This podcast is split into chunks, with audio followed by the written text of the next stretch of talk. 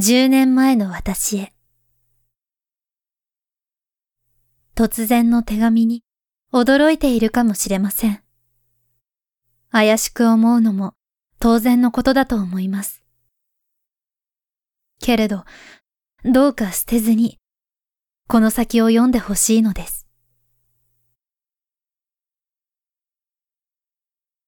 あなたは、何も食べるものがないという状況を想像したことがありますか？毎日きちんと3食とっているあなたのことです。きっとそれがどういうものなのか分かってはいないでしょう。私は知っています。一言で言うと、あなたという人格を保てなくなるのです。今、どれだけあなたという人格が完成されていようとも、自分以外の誰かを思いやること、自分なりに考えて行動すること、そういうことがこれっぽっちもできなくなるのです。普段、あなたが何気なく感じているあなたを感じられなくなるのです。想像できますか？自分を見失うということを。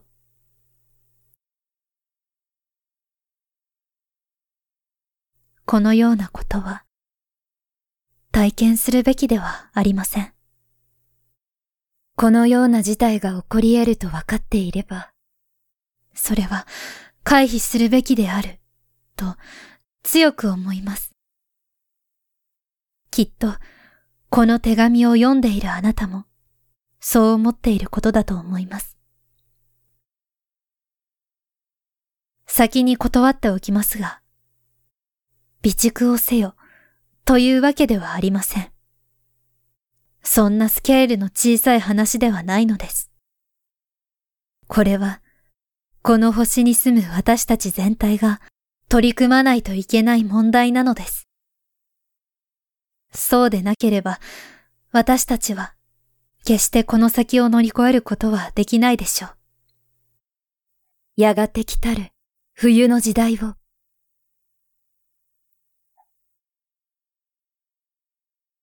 いきなりこんなことを言われて戸惑っているのはわかっています。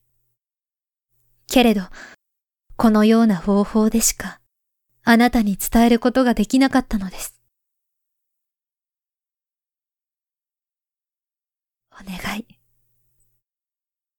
どうか、未来を変えて。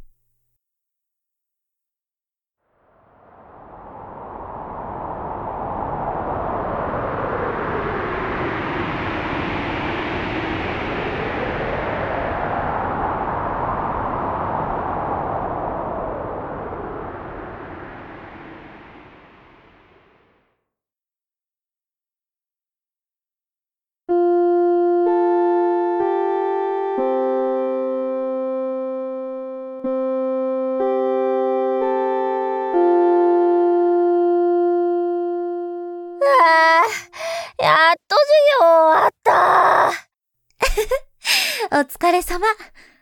でも、あと1時間あるよ。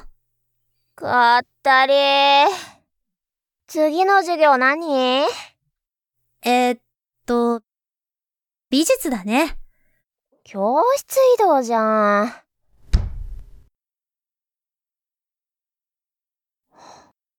いいこと思いついた。何？早く行って寝る。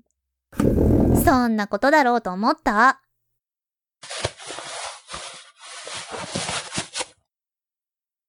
あれ？